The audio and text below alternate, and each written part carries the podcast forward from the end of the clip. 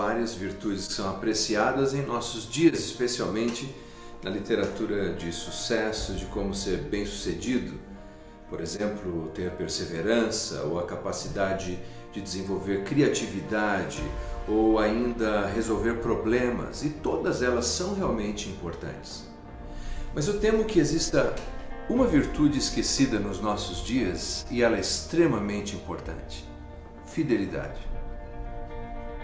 Por isso não é de admirar que muitos relacionamentos dos mais variados, sejam profissionais, familiares, ministeriais, com essa gente que está à nossa volta, ele está sempre tomado de um grau de desconfiança.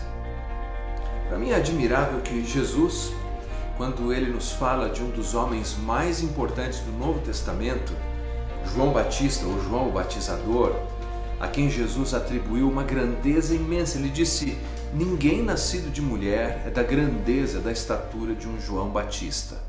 Esse homem tem uma marca na vida dele.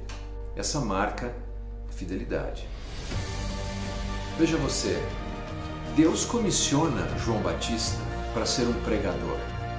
Mas ao invés de enviá-lo a pregar, por exemplo, num grande centro como Jerusalém, onde está o templo, os saduceus e a nata da expressão religiosa daqueles dias, ou quem sabe para Cafarnaum, região norte, região da Galileia, Cafarnahum, vilarejo do profeta Naum, lugar em que o povo ama a escritura, onde proliferavam vários doutores da lei. Deus o envia para o deserto para batizar num lugar ermo, num lugar que teoricamente seria isolado. Veja um trecho da história de João Batista. E apareceu João Batista no deserto, pregando o batismo de arrependimento para a remissão dos pecados. Saíam a ter com ele toda a província da Judéia e todos os habitantes de Jerusalém, e confessando os seus pecados, eram batizados por ele no Rio Jordão.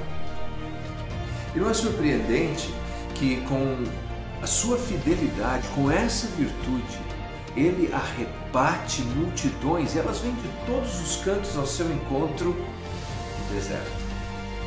Quando nós pensamos nesse fenômeno de ministério chamado João Batista, nós precisamos nos lembrar que ele não fez nenhum sinal miraculoso, ele não fez sinais prodigiosos, ele apenas viveu com zelo, com fidelidade.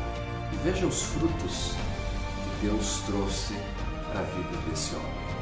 Algumas vezes nós pensamos que precisamos de coisas espetaculares acontecendo, sobrenaturais acontecendo, e que bom se elas vierem acontecer. Mas o mais importante que isso é a fidelidade.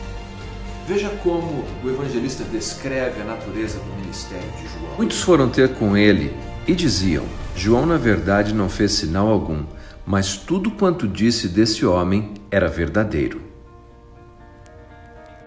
É, sem sinais, mas com um grande sinal de fidelidade à vida de Jesus, ao ministério de Jesus, à pessoa de Jesus e à Sagrada Escritura.